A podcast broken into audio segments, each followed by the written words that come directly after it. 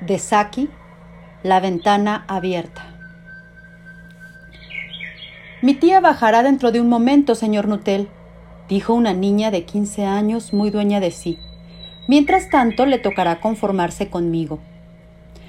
Frampton Nutel se esforzó por decir algo que halagara apropiadamente a la sobrina presente sin descartar de modo desconsiderado a la tía por venir. Personalmente dudaba más que nunca de que esas visitas formales a una serie de personas completamente extrañas sirvieran mayor cosa para ayudar a la cura de nervios que, según se suponía, estaba siguiendo. Yo sé qué va a pasar, le dijo su hermana cuando él se estaba preparando para emigrar a ese retiro rural.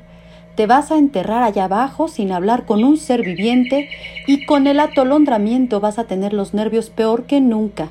Te voy a dar cartas de presentación para todas las personas que conozco allá. Algunas, hasta donde me acuerdo, eran bastante agradables. Frampton se preguntaba si la señora Sapleton, a quien le traía una de las cartas de presentación, entraría en el departamento de las personas agradables. ¿Conoce mucha gente de por aquí? le preguntó la sobrina cuando le pareció que ya habían tenido suficiente comunicación silenciosa. Casi a nadie, dijo Frampton. Mi hermana estuvo aquí en la parroquia, como sabe, hace unos cuatro años y me dio cartas de presentación para la gente del lugar. Dijo esto último en un tono evidente de excusa. Entonces, prácticamente no sabe nada de mi tía, continuó la segura jovencita. Solo su nombre y dirección, admitió el visitante. No sabía si la señora Sapleton era casada o viuda. Algo indefinible en la habitación parecía sugerir la idea de que allí viviera un hombre. Ah, su gran tragedia ocurrió apenas hace tres años, dijo la niña. Eso fue después de la época en que estaba su hermana. ¿Perdón? ¿Su tragedia? Preguntó Frampton. Le parecía de algún modo que encontrar tragedias en esa región de descanso estaban simplemente fuera de lugar. Usted se preguntará tal vez por qué mantenemos esa ventana abierta de par en par en una tarde de octubre, dijo la sobrina indicando una gran puerta ventana que se abría sobre un prado. Bueno, hace mucho calor para esta época del año, dijo Frampton, pero ¿Esa ventana tiene algo que ver con la tragedia? Bueno, por esa ventana, hace exactamente tres años, salieron el marido y los dos hermanos menores de mi tía para su sesión de tiro del día, pero jamás volvieron. Al cruzar el pantano para ir a su lugar favorito para tirarle a las becadas, a los tres se los tragó el fango traicionero. Había sido un verano húmedo espantoso y pedazos de terreno que otros años habían sido seguros se hundían sin saber a qué horas. Sus cuerpos nunca fueron recobrados. Eso fue lo peor de todo.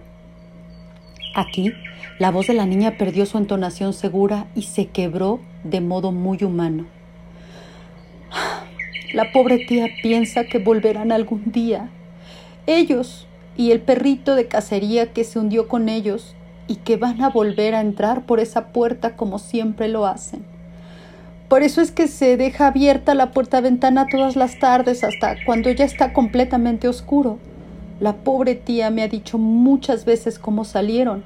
Su esposo con su chaqueta impermeable blanca en el brazo y Ronnie, su hermano menor, cantando Bertie, ¿por qué brincas? como siempre lo hacía, en broma, porque ella decía que la canción le ponía los nervios de punta. ¿Sabe una cosa? A veces en tardes tranquilas como esta, tengo la idea soterrada de que van a entrar justo por esa puerta ventana. Terminó con un ligero estremecimiento. Para Frampton fue un alivio ver entrar a la tía con un millón de excusas por haberse demorado tanto en aparecer. Ah, espero que Vera lo haya estado entreteniendo, dijo claro, me ha dicho cosas muy interesantes, dijo Frampton. Ojalá no le moleste la ventana abierta, dijo la señora Sapleton en tono ligero. Mi marido y mis hermanos ya regresarán de su cacería y siempre entran por ahí. Hoy han estado cazando becadas en los pantanos, de modo que Yo creo que van a volver hechos un asco mis pobres tapetes. Pero siempre los hombres son así, ¿cierto? Charló alegremente sobre la cacería y la escasez de aves y sobre la esperanza de patos en el invierno. A Frampton todo esto le parecía el horror puro. Hizo un esfuerzo desesperado, pero no completamente exitoso para llevar la conversación a un tema menos espantoso. Se daba cuenta de que la dueña de casa le prestaba apenas un fragmento de su atención y de que sus ojos constantemente miraban más allá de él hacia la ventana abierta y el prado que estaba detrás. Era una coincidencia verdaderamente desgraciada que él estuviera haciendo su visita justo en ese trágico aniversario.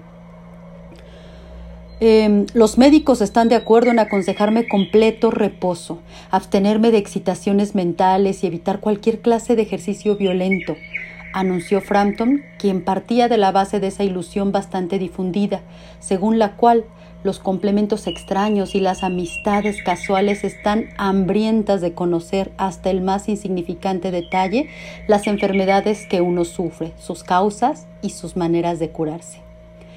En materia de dietas, bueno, no están tan de acuerdo, prosiguió Frampton. ¿No?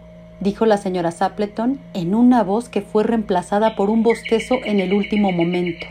Luego, de pronto, puso evidente atención, pero no a lo que estaba diciendo Frampton. Por fin llegaron, exclamó. Apenas a tiempo para el té y no parecen venir embarrados hasta las cejas. Frampton un poco trémulo, se volvió hacia la sobrina con una mirada que pretendía llevarle su piadosa comprensión. La niña miraba a través de la ventana abierta con ofuscación y horror en los ojos. Con un escalofrío de miedo innombrable, Frampton se dio vuelta en su asiento y miró en la misma dirección. En la creciente penumbra, tres figuras atravesaban el prado hacia la puerta ventana. Todos llevaban escopetas bajo el brazo y uno de ellos, además, Llevaba una chaqueta blanca colgando de los hombros. Un cansado perro de cacería castaño los seguía pegados a sus talones. Se acercaban a la casa sin hacer ruido, y de pronto una voz ronca y juvenil comenzó a cantar desde la sombra. Te lo dije, Bertie, ¿por qué brincas así? Frampton agarró desesperadamente su bastón y su sombrero. Apenas si notó la puerta del salón, la entrada de gravilla y la puerta del frente en su retirada a la carrera. Un ciclista que venía por el camino tuvo que estrellarse con el seto para evitar atropellarlo. Aquí estamos, querida, dijo el que llevaba la chaqueta blanca al entrar por la puerta ventana. Había bastante barro, pero la mayor parte está seca. ¿Quién era ese que salió corriendo apenas entramos? Un hombre sumamente extraño, un tal señor Nutel, dijo la señora Sapleton. No podía hablar sino de sus enfermedades y salió corriendo sin decir una sola palabra para despedirse o excusarse cuando ustedes llegaron. Parecía que hubiera visto un fantasma. Tal vez fue el perro, dijo la sobrina tranquilamente. Me contó que les tenía terror a los perros. Una vez lo persiguió una manada de perros parias hasta un cementerio a orillas del Ganges y tuvo que pasar la noche en una tumba recién abierta con los perros gruñendo y mostrándole los dientes y los hocicos llenos de espuma muy cerca de su cabeza. Lo suficiente para acobardar a cualquiera, ¿no creen? La novela improvisada era la especialidad de la niña.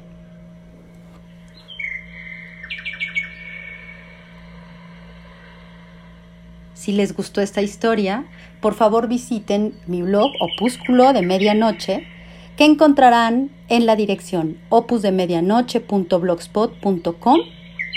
Y yo soy Alma Leirda y los invito a escucharnos en otra historia.